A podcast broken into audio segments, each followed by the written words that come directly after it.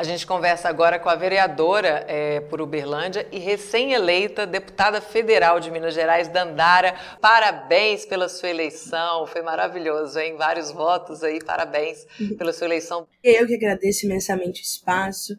E a gente tem gente de Uberlândia aqui ligadinho no chat Democracia, já comentaram, já deixaram um beijo para você. E, e, pediram também para a gente mandar um beijo. Já mandei um beijo para Uberlândia, para o Triângulo Mineiro. Amanhã, Dandara, o presidente tem esse encontro marcado com o povo de Minas, né, esse reencontro, com essa agenda lá em Teófilo Otoni. Eu queria que você contasse para gente aquele momento fofoca. Como é que estão os preparativos? Como é que está essa expectativa?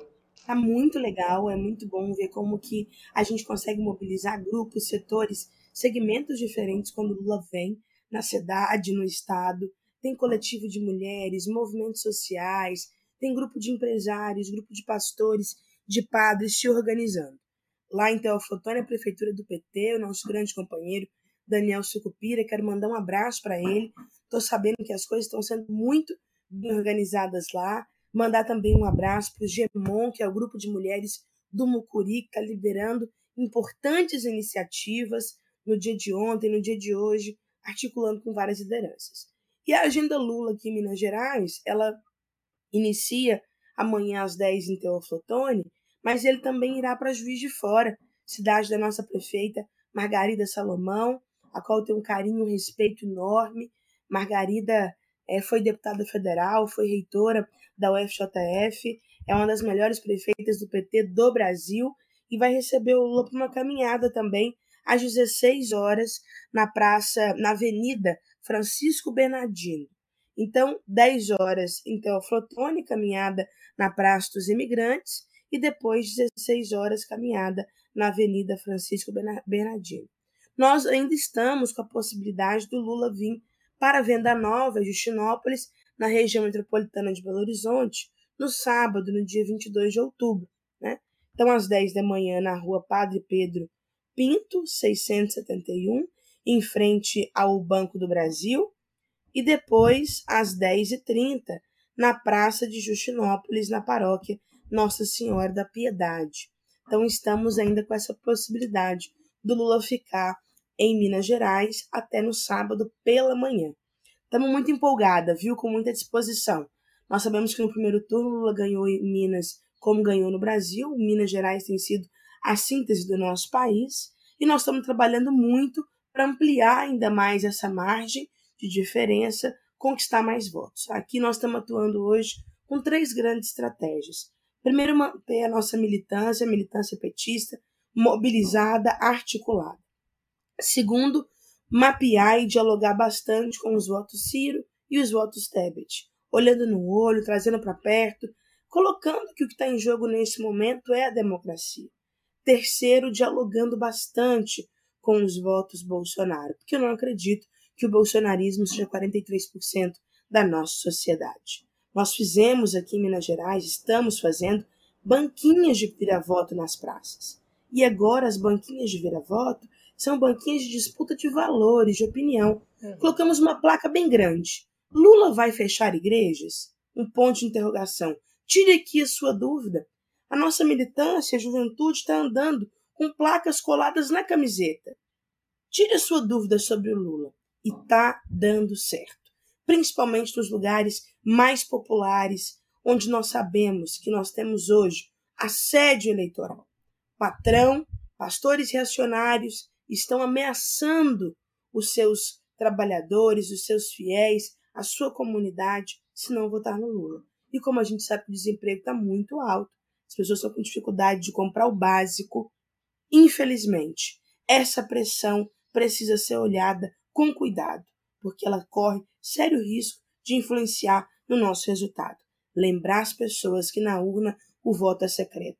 Votar com consciência, votar com o coração, votar acreditando no futuro melhor é fundamental. Seguiremos trabalhando assim aqui em Minas Gerais. Aqui que não, não, a gente não tem como não prestar atenção, mas está um sucesso aqui no, no chat Democracia. O povo adorou seu brinco. A Josi Negreiros manda parabéns para você. Olha lá que coisa linda, gente, o brinco de Dandara. Maravilhosa. Ed Júnior também te saudando aqui. Lucas Andrade. Muita gente te parabenizando, agradecendo também a sua presença. E, esse, e essa conversa, né, é, você falando, eu me recuso a acreditar que 43% seja bolsonarista. As pessoas precisam só de um acolhimento, de um, um, refresco ali na memória, né? E o mineiro, ele teve grandes ganhos com os governos Lula, os governos Dilma, né? A gente tem um legado muito importante. Eu queria que você destacasse, é, na sua opinião também, o que foi de mais significativo que o PT fez pelo Estado. A criação dos institutos federais impactou diretamente na educação do nosso Estado. Hoje, os institutos federais estão localizados em todo o nosso estado, cobrindo todo o território, assim como a ampliação das universidades. Aqui em Uberlândia, por exemplo, a UFO ampliou para três cidades, Patos de Minas, Monte Carmelo e Tuiutaba, interiorizando o acesso ao ensino superior, fazendo com que o jovem trabalhador não precisasse sair da sua cidade para estudar, movimentando a economia e gerando emprego e renda no próprio território nós também tivemos o benefício do PAC, o PAC 1, o PAC 2, que foi o Programa de Aceleração do Crescimento. Nós duplicamos as principais rodovias de acesso, fazendo com que Minas Gerais seja um polo de escoamento da produção nacional muito importante. Grande parte do que é produzido no nosso país passa por Minas Gerais. E a duplicação de grandes rodovias, de BRs, foram fundamentais nesse sentido. Eu estou aqui no Triângulo Mineiro. Olha o que é hoje a BR-050, que corta boa parte do nosso território.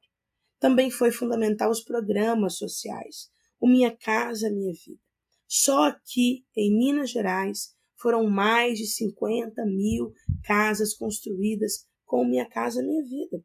Isso não é pouca coisa. Significa dizer que nós interiorizamos o acesso à habitação, à moradia colocamos ainda no nome da mulher, gerando autonomia para essas mulheres. Nós precisamos recordar o que foi nos anos dos governos do PT ter um Ministério da Cultura forte, atuante, combativo. Nós conseguimos incentivar e fortalecer as culturas populares, que são tão preciosas, tão ricas para o nosso Estado. Os festejos, de romaria, de congado, de folia de reis, as festas tradicionais juninas do nosso povo. Olha como que nós ampliamos as festas de carnaval, o carnaval popular de rua, Belo Horizonte, Ouro Preto, Mariana, são hoje grandes circuitos nacionais de carnaval. E isso só foi possível porque houve investimento na cultura, em especial nas culturas populares, nas culturas periféricas nós também precisamos lembrar da importância dos governos do PT para combater a seca, a fome, em especial no semiárido mineiro, no norte de Minas. A importância que foi o Luz para Todos, as cisternas, o acesso à água na região do Vale Jequitinhonha, do Vale Mucuri e todo o norte de Minas. Eu tive oportunidade nessa campanha de rodar nessa região e perceber como que o governo Lula fez diferença. Nós chegamos num território extremamente precarizado e lá tem uma cisterna, lá tem um ponto de energia e o povo sabe muito bem que quem possibilitou o acesso ao básico da dignidade foram os governos do PT, foram os governos Lula e Dilma. É também fundamental lembrar como que Minas Gerais esteve no centro do desenvolvimento do nosso país, na geração de emprego e renda principalmente. Grandes fábricas, grandes indústrias vieram para o nosso estado, o que possibilitou também gerações recordes de emprego. Hoje, infelizmente, o que nós vemos é Minas Gerais acompanhando o resto do nosso país. Fome, desemprego, caristia, muita violência. Violência contra os pobres, as mulheres, os negros e negras, nem se fala. Nós temos muito que celebrar dos governos do PT no nosso estado e sabemos que o povo mineiro no dia 30 vai votar com essa consciência, a consciência de quem sabe quem fez mais por nosso Estado.